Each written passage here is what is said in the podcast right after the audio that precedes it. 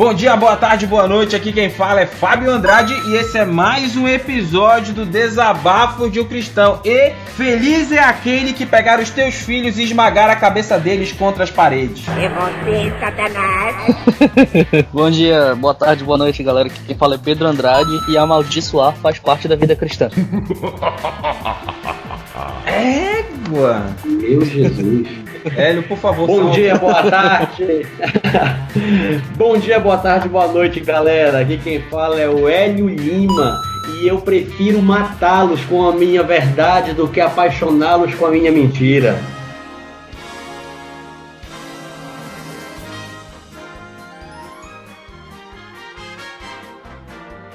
Caramba, isso foi Voltaire? Foi o Fyodor Dostoiévski? Nossa. Na verdade, foi, na verdade foi o porteiro lá da igreja, né, amor? Senhores, caros ouvintes do DDUC, hoje nós temos uma nobre missão. Nós vamos falar sobre o livro de Salmos. Você já leu o livro de Salmos, Pedro? Graças a Deus. Mas você concorda com o livro de Salmos?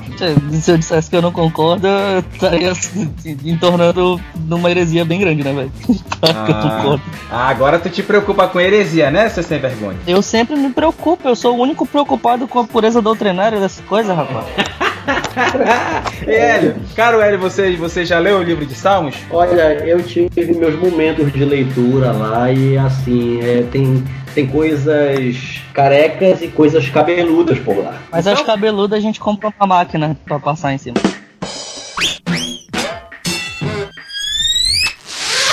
Pera, me, me deixa só um minutinho, só um minutinho, rapidinho. Um minuto. Eita, eita. Ele largou o fone lá e saiu batendo. Não, esse aí ele foi tomar um banho. Com certeza. Mano, eu preciso. Eu nunca vi que gosta tanto de banho, mano. Ah, velho, então, então a banho pra jogar bola esse dois. Sim, já pode. tomou banho pra almoçar. Opa, desculpa. Sim, já posso? Já posso? Tô falando de mim, é isso? Esporte, claro, esporte. Não tô entendendo vocês, não. Esse livro, ele é, ele é, é, é um livro herege, ele é um livro é, cristão mesmo. Será que esse livro deveria estar na Bíblia? Será que deveria estar na Bíblia, caro Pedro? Esse livro, você que é a voz da razão, segundo você? Com certeza. Eu jamais retiraria o livro dos Salmos da Escritura. Porque é é assim, é, nós sabemos que, estudando a história, nós vemos que os, os monges beneditinos, os monges puritanos, Lutero, Xavier, Wesley, Newman, Calvino, Calvino, todos a... Todos eles amavam e recitavam. rec- Cara, deixa eu- vocês podem deixar eu falar, por gentileza, Pedrelli? Podem deixar eu falar? Eu quero só entender. Essas tuas ironias aí que não te deixam continuar. Não, é porque eu tô, eu tô, eu fiz o maior estudo com o maior trabalho aqui, cara. E vocês As, as muitas letras te fazem delirar. Ah, entendi.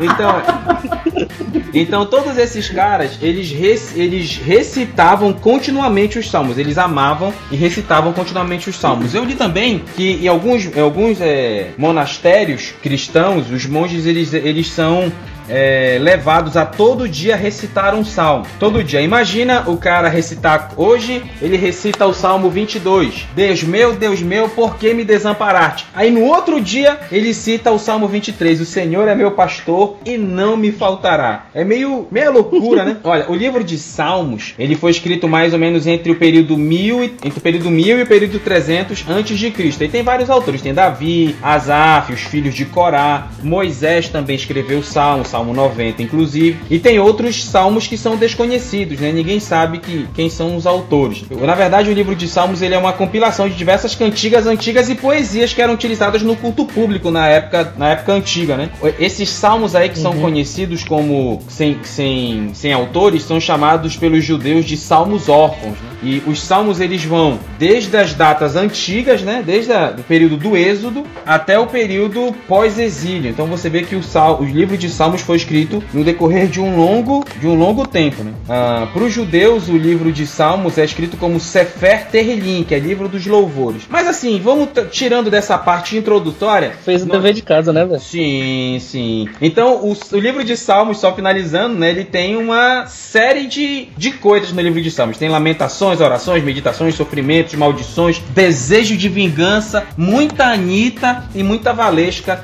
tem no livro de Salmos. Então, Já já recalque. Haja recalque e deseja a todas as inimigas vida longa para que elas vejam a nossa vitória. A Damares, ela leu o livro de creio. ela leu, ela leu o livro de Salmos. Ela, ela entende errado, mas ela leu. Se- será que a Valesca entende errado, a Damares também? Eu tô na dúvida. Ou vamos fazer o seguinte: vamos pra nossa musiquinha. Depois da nossa musiquinha, nós vamos falar hoje sobre os salmos imprecatórios. Fique conosco.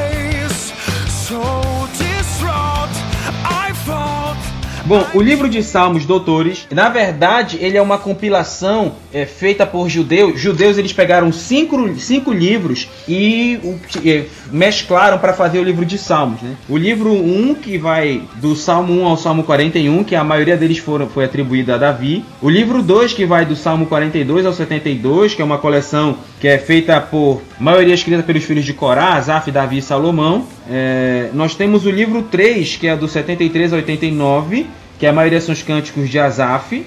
E nós temos o livro 4, que, que vai do Salmo 90 ao Salmo 106, que foi que teve Moisés, Salomão, Davi. E tem o livro 5, que vai do Salmo 107 ao Salmo 150, que vários são de Davi. Né? Inclusive o livro, o, cântico chamado Halel, que foi supostamente o cântico é, entoado por Jesus lá no Salmo, é, antes dele ir para o monte da, pro monte ser, pro Getsemane, na verdade, né? Que a Bíblia diz que eles fizeram a última ceia, entoaram um hino e depois Jesus foi para o Monte das Oliveiras, onde ele foi preso e tal. Então, supostamente, ele, Jesus cantou o hino chamado Halel. Você pode pesquisar aí na, no Google Halel, H-A-L-L-E-L, que foi supostamente o, o, o hino que Jesus cantou, que os judeus utilizavam é, várias partes dos salmos para fazer esse hino. E aí, Então eram as cinco harpas cristãs do, do pessoal lá. Sim, sim, era cinco. Você fez uma excelente observação, meu pequeno. Não, pra, pra alcançar todo mundo, eu tinha os dois inários dos presbiterianos, tinha o, o, o inário da Convenção Batista e tinha a harpa cristã também. Então você tinha tudo isso aí, meu jovem. É, cinco, né, velho? Tem que estar tudo certinho pra agradar todo mundo. Ah, entendi. Então eles tinham, eles pegaram esses cinco inários aí e somaram e fizeram aí um ináriozão, que é o que nós conhecemos, o que os judeus conhecem como Sefer Tehillim, livro dos louvores, e nós conhecemos como o livro de Salmos, né? É, os Salmos tem um tem um, um autor chamado John S. Mogab Mogabgab, ele diz assim: Embora para muitos dos que estão em busca de algo, os Salmos tenham sido fonte de instrução e consolo espiritual, também tem deixado muitas pessoas desnorteadas e em desconforto. Há uma desordem, uma turbulência, uma contracorrente de mistério nessas orações antigas. Mogab Gab ele fala isso. Os salmos eles são meio contraditórios. Realmente eles são contraditórios. É, o que são esses salmos? Que, Pedro, é, vamos ver se você fez a sua lição de casa. Depois eu passo a pergunta pro Hélio. O que são os salmos imprecatórios? É, uma imprecação é, é como se fosse um sinônimo de maldição. Então, os salmos imprecatórios são em onde, em certa medida, há um, um lanço de maldição dentro do cântico. Ah, por exemplo, o, o- aquilo que tu citaste na tua abertura, né, de bater com a cabeça das crianças na parede lá. Isso é Salmo 137, se não estou enganado, que inclusive nós vamos falar sobre ele aqui. Sim. E esses salmos imprecatórios são salmos que há um contexto, eu, eu vou adiantar, tá? Há um contexto específico para aquela situação, mas há maldições, muitas vezes bem ríspidas, lançadas sobre os inimigos do povo de Deus, os inimigos específicos de alguém, ou especificamente em, em- mesmo que indiretamente contra o próprio Deus. Reclamações diretas contra o próprio Deus. É isso que você está falando, meu jovem? Que o livro tem O livro Não, de Salmos. É, não, não. não, não, não, eu não disse isso. Eu disse que há maldições que são lançadas contra pessoas que são inimigas do povo de Deus ou indiretamente do próprio Deus. Entendi, mas aí é, eu vou passar, eu vou deixar, eu não vou levantar essa polêmica ainda. Hélio, o que é que você me diz que são os salmos impre... O que é que você diz dos salmos imprecatórios, meu pequenino gafanhoto? Vamos lá, pequeno gafanhoto. Os salmos imprecatórios são aqueles salmos que eh, se situam ainda na, na antiga dispensação, onde se falava, se pregava-se que era olho por olho e dente por dente. Então, há essa abordagem das maldições dentro, dentro do cântico, mas não se tratavam ali, digamos que, de maldições pessoais que o salmista cantava dele para outra pessoa mas sim eram contra os inimigos de Deus de fato. Então era uma maldição lançada contra os inimigos do próprio Deus. É, é- isso se trata das imprecações que haviam dentro do- dos salmos. Existem, existem reclamações contra o próprio Deus no livro de Salmos, senhor? Acho que Deus meu, Deus meu, por que me desamparasse poderia ser talvez en- encaixado aí. Não sei se seria uma boa ideia fazer isso, mas talvez pode ser. É, o Salmo 83. De, ó Deus, não te calhes, não te emudeças, nem fiques inativo, ó Deus. Deus inativo. Olha aqui no que a gente vê no Salmo 89, eu trouxe só para acender essa questão aqui dos salmos imprecatórios. É, no Salmo 89, deixa eu só ver o versículo, verso 46 e 47 diz assim: Até quando, Senhor, acaso te esconderás para sempre? Arderá tua ira como fogo? Lembra-te de quão breves são os meus dias. Por que criarias debalde todos os filhos dos homens? Então você vê que o livro de Salmos, os, os salmos imprecatórios, eles re- fazem maldição contra os inimigos e contra os inimigos de Deus, o inimigo do povo de Deus, mas também existem salmos que fazem reclamações contra o próprio Deus.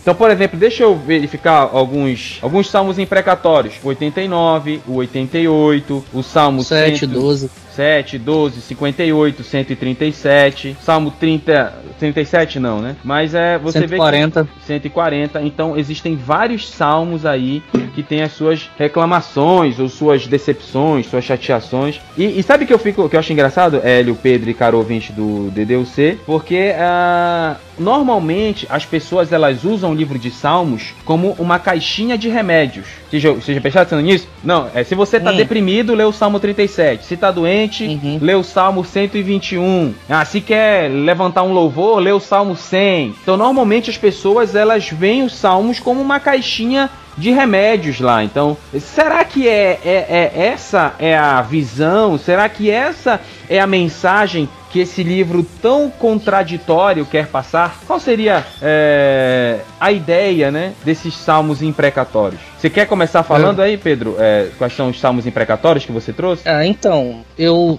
eu trouxe. Na verdade, eu, eu, eu quero falar especificamente de um só, que ele expressa bem uma das ideias que eu quero focar pro ouvinte em relação a, a, a esses salmos imprecatórios. Mas como, antes, deixa eu fazer uma introdução. Antes disso, eu gostaria de falar que, como o Hélio falou no começo, o objetivo nem sempre, ou quase nunca, na verdade, era uma vingança pessoal em relação aos salmos. Se você analisar os salmos imprecatórios, se você analisar eles com calma e parcimônia, você vai perceber que, na maioria das vezes, é, a- em, em última análise, o objetivo é para que o, o- o Deus Todo-Poderoso traga justiça sobre o povo que está oprimindo o povo de Israel, ou então que está perseguindo, em algumas vezes Davi, como no, no, no Salmo 7, que eu vou ler daqui a pouco. Então, nunca é uma vingança pessoal, no sentido. Por que, que eu tô falando isso? Porque muita gente acha que.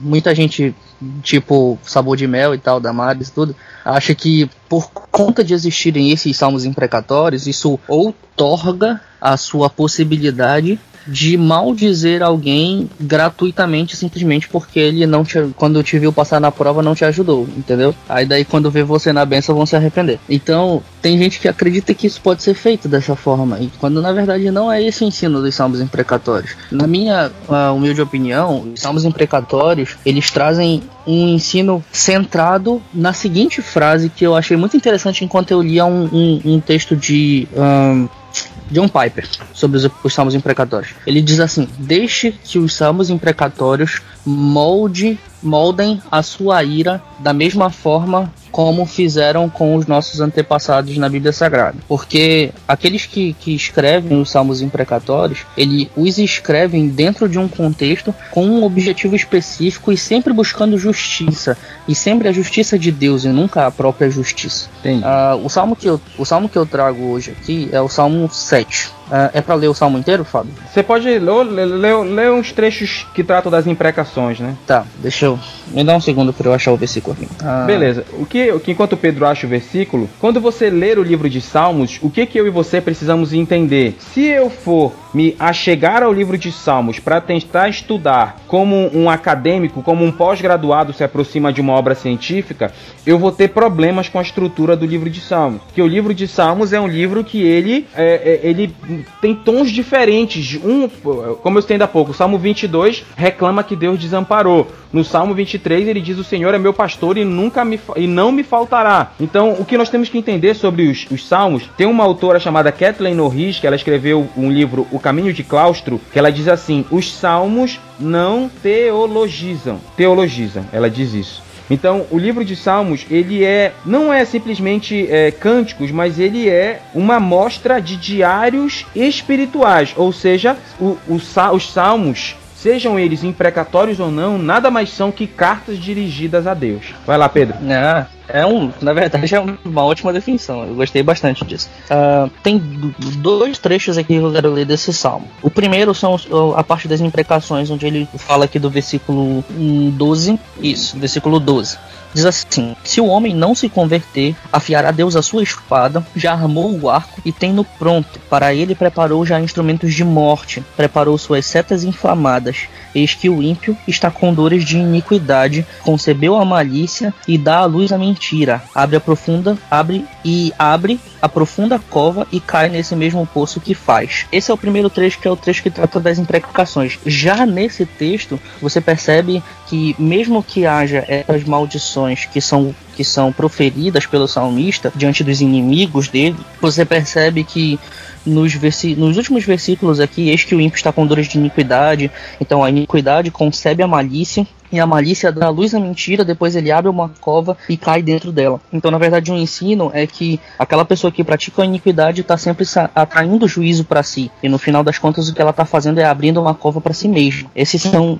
E e é, é bem forte, né, a linguagem. Talvez não tão forte quanto outros salmos, mas ainda assim, ele já preparou os instrumentos de morte. Ah, em outras traduções, talvez você possa encontrar instrumentos de tortura. Preparou suas setas inflamadas, e eis que o ímpio está com dores de iniquidade, concebeu a, a, a malícia e dá luz à mentira. Então, é uma linguagem bem forte, bem incisiva, taxativa e às vezes violenta, que é dada em, em relação a isso, mas sempre no, no simbolismo do juízo e da, da, da condenação para esses ímpios que praticam iniquidade. E essa, e essa justiça vem sempre do Deus que é o justo juiz. Como diz o versículo 11: Deus é justo juiz, Deus que sente indignação todos os dias. Aí daí ele vai para aquele trecho que eu acabei de ler. E a outra parte que eu queria ressaltar desse salmo é, são os versículos 3, 4 e 5, que diz o seguinte: Senhor meu Deus, se eu fiz o que de mim me culpam, se nas minhas mãos há iniquidade, se paguei o mal com o mal a quem estava em paz comigo, ou que poupei aquele que sem razão me oprimia, persiga o inimigo a minha alma e alcance-a, espizinhe no chão a minha vida e arraste no pó a minha glória. Levanta-te, Senhor, na tua indignação, mostra a tua grandeza contra a fúria dos meus adversários e desperta-te em juízo a meu favor, segundo o juízo que designaste. Então, você percebe que o salmista, que nesse caso, o Salmo 7 é, sal- é o salmista Davi, ele coloca da seguinte maneira: Senhor, se eu fiz alguma coisa de errado, se eu realmente estou sendo injusto, se eu realmente estou fazendo alguma coisa que vai contra a tua palavra, que vai contra os teus ensinamentos, que vai contra a tua santidade, então que todos os juízos me alcancem, que eu seja julgado de acordo com aquilo que eu fiz. E lá aí depois ele vai falar sobre aquilo que eu falei anteriormente, sobre as imprecações sobre seus inimigos e tal tudo mais, em relação à justiça. Então, o que, que eu quero focar aqui nessa análise desses dois trechos do Salmo 7? A justiça é buscada tão somente justiça de Deus. Ah, nesse salmo, Davi ele se coloca diante de juízo, sabendo que a o, o- Deus é um justo juiz e que o seu julgamento será de fato justo, será de fato equitativo, que será certo. Então ele se coloca diante de juízo, sabendo que se realmente cometer algo errado será julgado, mas pede pela justiça sobre os seus inimigos, sabendo que o que eles fizeram também é errado e que Deus, como justo juiz, tem o poder para julgá-los e condená-los. Esse Beleza. é o ponto em relação a esse salmo aqui. Beleza. Você quer citar mais um outro salmo, Pedro? Ou eu passo, posso passar, passar, passar pro Hélio a palavra? Pode passar, eu vou aqui só de, de, de César Coelho aqui, vou só comentando. Beleza. que horror, hein? Hélio, vai lá, mano, velho. Você tem algum salmo imprecatório que queira trazer aqui? Querido, eu escolhi aqui o Salmo 69. É, Salmo não- 69? Esse é pesado, hein? Salmo, Salmo 69. É porque tu sabe que na, na presença do Pedro a gente tem que se esforçar. Sim, tem que ser. Nossa, Bate- Não é nem na presença de Deus, né? Então eu- vamos lá. O Salmo 69, sim? Sim? Não, Diga. pode falar, pode falar. Eu já até sei qual é o versículo aí, pode falar. Já, já o versículo, já. Ah, eu leio Então mentes, né? Eu leio Ainda a mentes. palavra não me chegou à boca. Sim, o Fábio já conhece. Tamo aí, né, mano? Tamo aí. Pode ir lá, vai lá, Hélio. Espírito de adivinho, sai dele. E. É, o, o- aqui na minha epígrafe está dizendo né, o, o- o lamento do Messias. No momento em que você vai meditar em relação aos salmos, em, aos salmos imprecatórios, você vai perceber claramente que o salmista ele não está buscando é, não está buscando atacar os inimigos com as próprias mãos. Quando você lê as, as, as imprecações, você percebe que o, o salmista está buscando a resposta ou a solução em Deus. Em Deus, porque Deus, ele, ele crê que Deus é quem pode suprir aquela necessidade ou livrá-lo daquela situação, em detrimento de Deuteronômio 32, 35, que faz menção, faz alusão à, à vingança, né? Que a vingança é de Deus. O Salmo 69, ele fala um pouco do sofrimento que passaria o, o Messias. Ele faz essa alusão, essa abordagem ao que o Messias iria passar. Então, quando Davi começa a, a escrever esse salmo, ele diz: Salva-me, ó Deus, porque as águas me sobem até a alma. Estou atolado em profundo lamaçal que não dá pé, e estou nas profundezas das águas. Então, ele inicia o salmo apresentando um momento de grande dificuldade, de onde ele não consegue sair. E ele está sendo perseguido por inimigos. Tanto que ele fala no 4: São mais que os cabelos da minha cabeça os que sem razão me odeiam. São poderosos os meus destruidores, os que com falsos motivos são meus inimigos. Por isso tenho de resistir do que não furtei. Então, os salmos, esses salmos, eles vêm trazer essa, essa, esse lado mais humano, eles vêm mostrar esse lado mais humano do salmista. Um lado onde ele não está somente falando sobre, vamos pegar por exemplo, o Salmo 23, que ele faz uma, uma abordagem da fé que ele tem no Senhor, do Deus que é capaz de suprir a necessidade dele, mas ele vem neste salmo, ele vem mostrar um pouco da angústia que ele está sofrendo por conta da opressão dos inimigos. É, nos, nos, nos versos 7, 8 e 9, ele faz alusão um pouco que Jesus passou. Ele diz: Pois tenho suportado afrontas por amor de ti, e o rosto se me encobre de vexame. Tornei-me estranho a meus irmãos, e desconhecido aos filhos da minha mãe. Pois o zelo da tua casa me consumiu, e as injúrias dos que te ultrajam caem sobre mim. E no Salmo 69 ainda a gente percebe ele fazendo lamentações dentro deste salmo. Lá no 16, responde-me, Senhor, pois compassiva é a tua graça, volta-te para mim segundo a riqueza das tuas misericórdias. Não esconda o rosto ao teu servo, pois estou atribulado, responde-me depressa. E as imprecações começam a partir do verso 22. Perceba que as imprecações ele está buscando em Deus a resposta. Ele está buscando, ele, ele está se referindo ao que deseja de fato que venha acontecer com o inimigo, mas ele busca sua resposta em Deus. E como na grande maioria dos salmos, é, desses imprecatórios aqui, no final ele reconhece, ele reconhece o poderio e a soberania de Deus. Os imprecatórios desse Salmo 69, a partir do 22, diz assim: Sua mesa torne-se-lhes diante deles em laço, e a prosperidade em armadilha. Obscureçam-se-lhes os olhos para que não vejam, e faze que sempre lhes vacile o dorso. Derrama sobre eles a tua indignação, e que o ardor da tua ira os alcance. Fique deserta a sua morada, e não haja quem habite em suas tendas.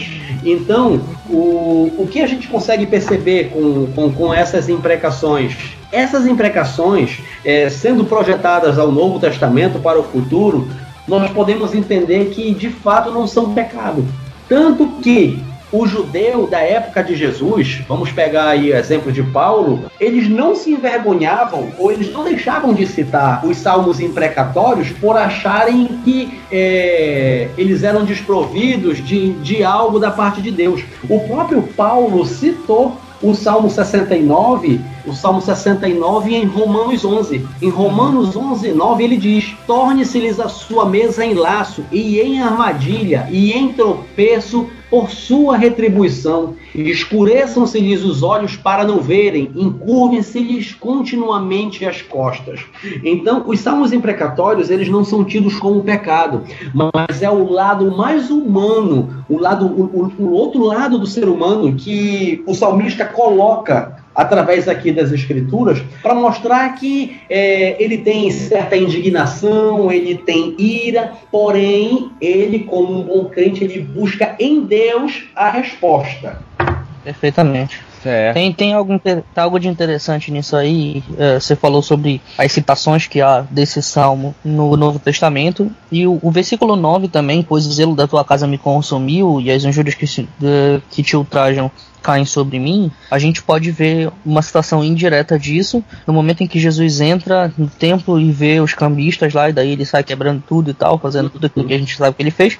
E logo depois os, os- os discípulos utilizam esse salmo para caracterizar aquela atitude de Jesus, né? Eles, o zelo da tua casa me consumiu e tudo. Perfeito. Então, mesmo os discípulos de Jesus, ao verem uma ação do próprio mestre, utilizam um dos, dos versículos de um dos salmos imprecatórios para caracterizar essa ação. o que é E não foi interessante. reprovado. Sim. É, não foi foi reprovado. pô. atitude reprovada. O que, Perfeitamente. o que que é interessante no livro de Salmos é que o livro de Salmos e os Salmos imprecatórios estão é lá, é claro. No livro, nesses livros você, em qualquer salmo, você não vê Deus se apresentando ao povo. Você vê as pessoas se apresentando a Deus. Aí que é interessante. E aí é Catherine O'Reilly ela diz assim também: um dos motivos que o livro de Salmos é considerado como poesia é porque a função da poesia não é explicar, mas oferecer imagens históricas que estejam em ressonância com a vida. Boa. Então, é, o livro de Salmos ele é extraordinário. Tem muitas pessoas que ignoram o livro de Salmos ou não acham ele tão importante, mas ele é- eu acho ele extraordinário. O salmo que eu quero citar é o Eu- Salmo. Opa, pode falar, Pedro. Antes de, de, de tu falar, eu posso estar errado, mas eu acredito que o livro do Antigo Testamento mais citado no Novo Testamento depois do livro de Deuteronômio talvez seja o livro de Salmos. Eu não tenho certeza, você pode me corrigir depois aí, cara, ouvinte, se eu estiver errado, mas é, é, é uma boa possibilidade de que o, o livro de Salmos, que contém esses salmos imprecatórios, seja o livro depois de Deuteronômio mais citado no Novo Testamento, tanto por Jesus, como por Paulo, como por tal, outros apóstolos também. E o que, é, e que é engraçado, por exemplo, é, é- Pode falar, Hélio, diga lá. O interessante do Salmo 69, cara, é que eu ainda não tinha achado no, no Antigo Testamento algo que fizesse a alusão do que. algo que fizesse a alusão daquilo que foi revelado a João no livro das Revelações, nosso amigo Apocalipse. É, no verso 28 do Salmo 69, ele diz aqui: olha, é, sejam riscados do livro dos vivos e não tenham registro com os justos. O interessante é que nesse momento, nesse momento da que foram escritos os salmos, os salmos imprecatórios, ainda não havia uma revelação clara do juízo final, quando os maus seriam castigados. Mas eu achei muito interessante esse versículo, que já se havia uma uma ideia, uma ideia entre eles de que os maus teriam determinado destino assim, assim como os vivos teriam teriam seu determinado destino assim esperado o céu. E ele deseja isso, é, o de- desejo dele é que seja isso para os inimigos, que os os inimigos não sejam encontrados de registrado no livro dos vivos, sejam que, quando ele diz no 27, não gozem da tua absolvição. Eu achei muito interessante porque eu não tinha visto no Antigo Testamento uma alusão a É. esse livro que a gente só, só, só, só consegue contemplá-lo ele no- a partir do, do Novo Testamento. E, e essa citação do livro dos vivos, né, ou o livro da vida, depende do teu da tua tradução aí, ela ela demonstra a inspiração direta do salmista, né? Porque de que outra forma ele poderia citar Sim. algo que não, não se havia cultura na época de ter a noção, né? Porque essa revelação de livro de vida e de morte é mais, mais à frente, né? Exatamente. Com certeza. O que, o que é engraçado, por exemplo, que eu, por exemplo, o Salmo 69 que o Hélio citou, lá no verso 3, olha o que o salmista diz: Cansei-me de pedir socorro, minha garganta se abrasa, meus olhos fraquejam de tanto esperar pelo meu Deus. O salmista está fazendo também uma reclamação a Deus direta. E o que eu acho engraçado também no Salmo 62, o salmista, ele audaciosamente, ele insiste em uma coisa que Jó nunca conseguiu conciliar. Preste atenção, no Salmo 62, o salmista diz assim: que o poder pertence a Deus e a ti, Senhor, pertence o amor. Isso foi um- uma coisa que Jó não conseguiu conciliar. Um Deus que tem poder e um Deus que tem amor. Isso foi uma coisa que, que conflitava com Jó. Jó teve esse. Qual é o versículo? Aqui é, é o verso 11 e o 12, que diz assim: Uma coisa pedi, uma coisa disse Deus e duas vezes a ouvi, que o poder pertence a Deus. A ti, Senhor, pertence o amor. Ou em algumas traduções, a misericórdia. Graça. A- Na tradução de vocês, a graça. Então foi coisa aí que Jó tinha muita dificuldade para para entender. E eu quero falar o, o que começar a falar, o Salmo 137 para mim eu acho espetacular, Esse é bom. por favor, gostaria que você, ouvinte, pegasse sua Bíblia. Não Bíblia do celular, que a Bíblia do celular não é Bíblia de cristão. Bíblia de, Bíblia de cristão é aquela Bíblia lá que você tem impressa, bonitinha, que você comprou lá na Bless, na CPAD, nessas livrarias É. aí, em Sociedade Bíblica. Aquela empoeirada. Então, não é lá. também a batalha espiritual vitória financeira do Silas Malafaia. Não, não, a gente tá falando de Bíblia, tá? E nem a Bíblia do Tales. Não é a Bíblia do Tales. Não, essa, também. essa também não. Essa Muito é a Bíblia de jovem que eu menos. gosto de ler. Muito menos a freestyle com seus palavrões. Nossa, pelo amor de Deus. eu- Peraí, desculpa, desculpa, eu quero dar uma pausa aí. Te- Existe Bíblia freestyle que tem palavrão? Como assim tu não Cara. sabe disso, cara? Tu não sabia disso? Não, é sério isso? Eu não acredito, cara. É sério, Jesus, cara. pois, ela, ela tem um cara numa moto, a capa dela é a mesma capa daquela Bíblia da família, do Jaime Camp. Isso, isso. Mano, faz o download lá pra te ler esse- essa droga, cara, é um lixo. Eu, Sério, já, levei tre- eu já levei trecho dela pra dar aula na EBD. É, se escandalizou, ti- tinha coisa que eu, eu não conseguia falar lá porque eles estavam escandalizados com os palavrões. Aí, a- a- o interessante é que ele justifica dizendo que há resultados dessa, dessa tradução, dessa adaptação, na verdade, que ele fez. Aí eu pergunto pra ele, então significa que Nicolau Maquiavel estava certo? Que os fins justificam os meios? Pega, você puxou é a Nicolau Maquiavel. Você, você foi forte, viu? Pois é, né? O, o, o- Pedro não é só, Fábio. O Pedro não é só, não. Ele, ele tem uma legião dentro dele? Você tá dizendo que ele é possesso, é isso? Mano, vamos continuar os salmos, por favor. Ei, a, a, a, Bí- a Bíblia Freestyle ela é usada na igreja Bola de Neve, mano. Ela, é, ela, é tem um obje, ela tem um objetivo de alcançar surfistas e jovens que são de um determinado grupo social, onde ela é rica em gírias para atender essa necessidade. Ah, entendi. Eu acho, eu acho de- completamente desnecessário, mas enfim, esse é o objetivo. É, vamos voltar aqui pra cá. Então, por favor, depois dessas heresias, observe lá o Salmo 137. Esse Salmo 137 fala do pouco do cativeiro que o povo estava vivendo, o povo judeu. Se tu quiser, cara, acho que tu devia ler esse- o salmo inteiro, do 1 ao 9. Eu acho Então é vamos bom. lá, então vamos lá. Olha só, junto aos juros da Babilônia, nos assentamos e choramos, lembrando-nos de Sião. N- nos salgueiros que há no meio dela, pendurávamos nossas harpas, porquanto aqueles que nos levaram cativos nos pediam uma canção e os que nos destruíram, que nos alegrássemos, dizendo: Cantai-nos um cântico de Sião. Aí o povo de Israel responde: Mas como entoaremos o cântico do Senhor em terra estranha? Se eu me esquecer de ti, ó Jerusalém, esqueça-se a minha destra da sua destreza. Apegue-se a língua ao paladar, se me não lembrar de ti, se não preferir Jerusalém a minha maior alegria. Lembra-te, Senhor, dos filhos de Edom, no dia de Jerusalém, porque diziam: Arrasai, arrasai até seus alicerces. Ah, filha da Babilônia, que vai ser assolada. Feliz é aquele que que te, que te retribuir consoante o que você nos fez. Feliz é aquele que pegar teus filhos e esmagá-los contra as pedras. Olha a loucura. Isso é pesado. Olha a loucura aqui do, do Salmo 137. Feliz é aquele que pegar os teus filhos e esmagá-los contra as pedras. Senhores, é, agora vamos falar um pouquinho o que que nós aprendemos com os salmos imprecatórios e com os livros, com o livro de salmos, né? Olha só, eu vou utilizar exatamente o salmo que o Fábio acabou de ler, Salmo 137, para expor meu ponto. É, esse Salmo 30, 137, eu, eu vou dar uma apanhada geral do contexto para vocês. O que acontecia? Ah, essa, essa nação, essa, esse povo de Edom, os filhos de Edom, que ele no versículo 7, na, era um povo da Babilônia, e eles sitiaram a cidade de Jerusalém uh, no meio de uma guerra. E o que, que acontecia? Eles tomavam os inimigos, os soldados que saíam em, em batalha contra eles, os soldados de Israel, os soldados de Jerusalém, e empalavam eles. Para quem não sabe, empalar é pegar uma lança e, e atravessá-la desde o do orifício anal do, do, do inimigo até atravessar a lança pela sua boca com ele vivo e deixá-lo morrer agonizando. E eles empalavam os soldados de Jerusalém que saíam em guerra e colocavam a amostra num monte alto para que todos vissem e servisse de, enfim, de lição, digamos assim. Depois de tempo desses soldados mortos e com o, os corpos em putrefação. Eles utilizavam esses corpos como em catapultas para jogar para dentro da cidade e assim disseminar todos os tipos de doenças possíveis. Uh,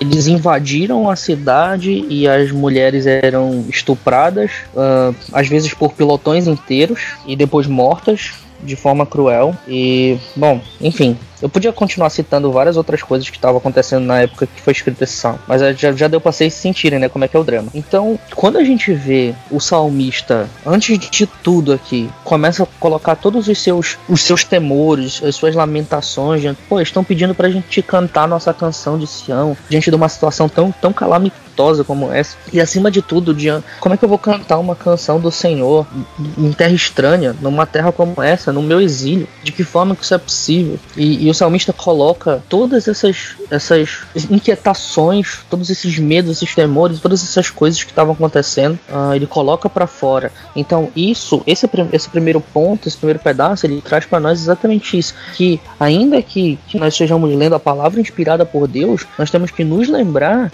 que isso foi escrito por homens que tiveram todos os seus sentimentos, assim como nós temos. Aí você imagina uma pessoa que passou por todas essas situações, de que forma que ele vai se ajoelhar e orar e dizer assim: Deus, ah, perdoa essas pessoas, é, eu os amo de todo o meu coração e tal. Se coloque no lugar dessas pessoas. Pedro, foi isso que Jesus mandou a gente fazer. Cara, eu, eu quero que você pense da seguinte maneira: o mesmo Deus que ama as pessoas e os salva, também é um Deus que é completamente justo. É um Deus que seus olhos não podem contemplar o pecado. É um Deus tão puro de olhos que os seus olhos não podem contemplar o pecado. Você realmente acredita que um Deus santo a esse ponto deixaria impune os pecados por essa nação cometida contra o seu povo de Jerusalém? O, o, o, o versículo 9 que ele diz: Feliz é aquele que pegar teus filhos e esmagá-los contra a pedra. Eu, eu quero que você olhe esse versículo por por um outro prisma.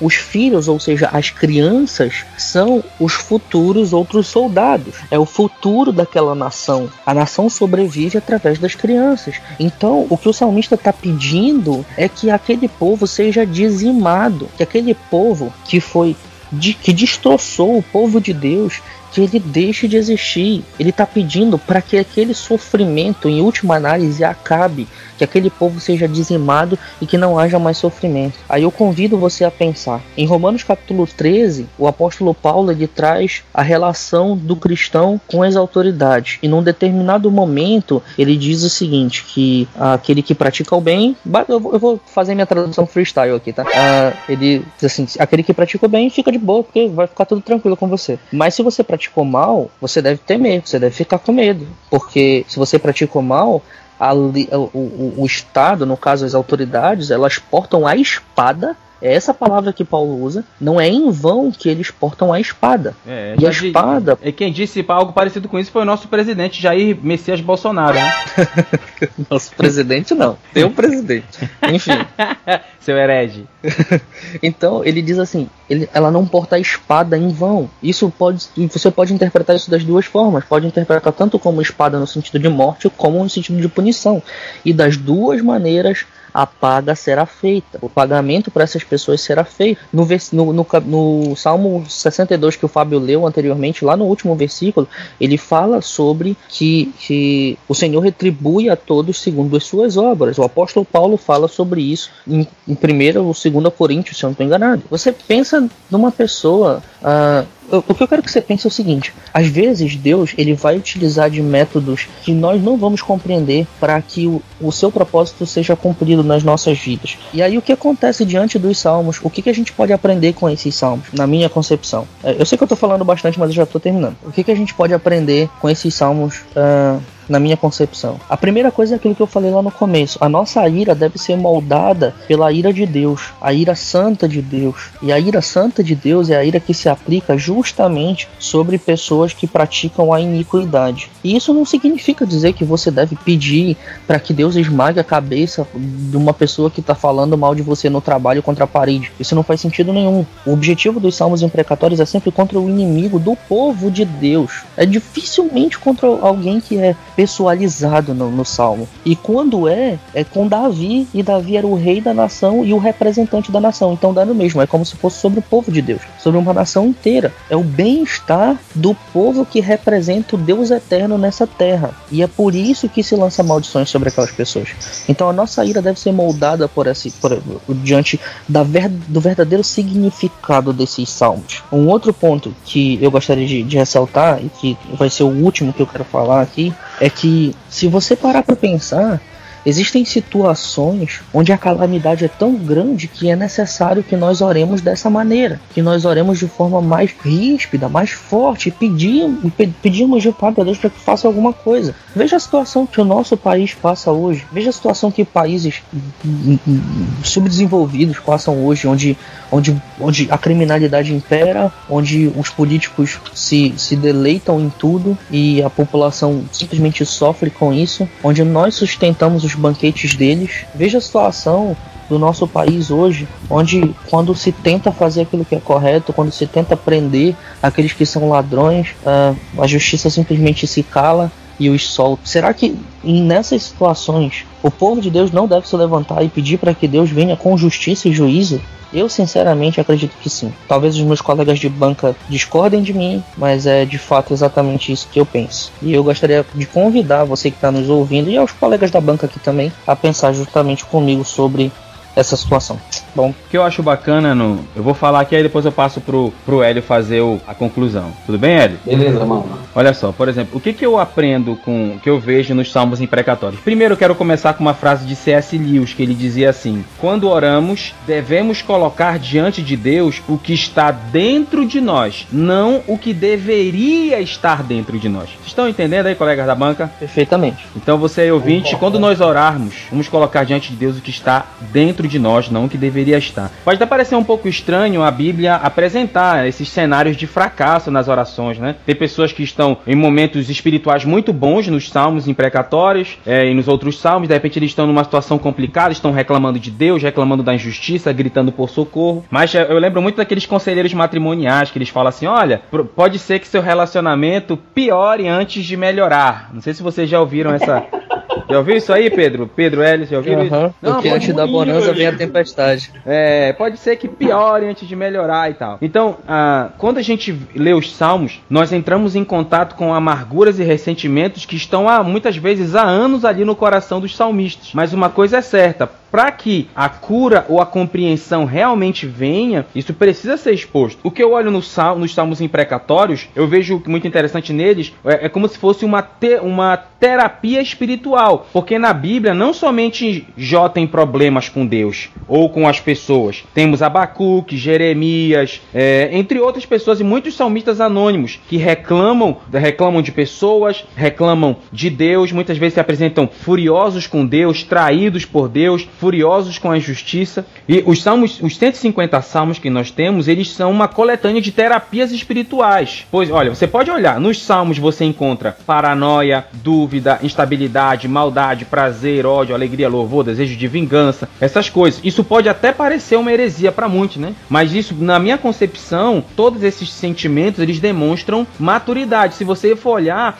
o próprio Jesus, ele era extremamente transparente com os seus sentimentos. E os salmos imprecatórios, o que, que eles me ensinam fortemente? Que a gente pode levar tudo a Deus. Não importa qual sentimento for. Não, a gente não precisa é, disfarçar os nossos fracassos, nem limpar a nossa podridão quando chegar perto de Deus. Nós podemos chegar diante de Deus e mostrar o nosso ódio, mostrar a nossa fraqueza, mostrar, colocar os nossos sentimentos para Ele, porque somente Deus tem poder de curar isso. Eu vejo assim, diante de Deus, eu não preciso, entre aspas, me vestir bem ou colocar nenhum tipo de máscara. Diante de Deus não tem áreas proibidas. Eu posso colocar diante de Deus a minha realidade. Eu posso mostrar para Deus quem eu sou. E nos 150 salmos, você vê, e principalmente nos salmos imprecatórios, as pessoas levando a Deus quem elas são, mostrando a Deus os sentimentos dela, a raiva e o ódio delas. Isso tá certo, sabe por quê, senhores? A Bíblia diz: Minha é a vingança, eu retribuirei, diz o Senhor. E o bacana dos salmos é que os salmos imprecatórios, eles deixam a vingança nas mãos certas. Por quê? Nos salmos imprecatórios você vê as pessoas levando e expressando sua indignação não aos inimigos, você vê as pessoas expressando sua indignação a Deus. Então elas estão levando o seu ódio é, e levando a deixando a justiça nas mãos certas. O que eu falar para uma outra pessoa poderia ser fofoca, mas ao falar para Deus é uma oração e é eu expressar o meu meu coração e deixando o meu coração aí aberto para Deus fazer o que tem que ser feito. Então, isso que eu entendo e eu acho maravilhoso nos salmos imprecatórios, porque eles levam a Deus os verdadeiros sentimentos e colocam nas mãos certas a decisão de fazer ou deixar de fazer. Hélio, é com você aí, meu, meu gafanhoto. Eu vou me converter de novo hoje para poder tomar ceia depois dessa. Deixe da sua graça. Em relação à, à questão dos salmos imprecatórios, eu tô, aqui, eu tô olhando aqui para um versículo que está em Tiago 1,20. Diz assim: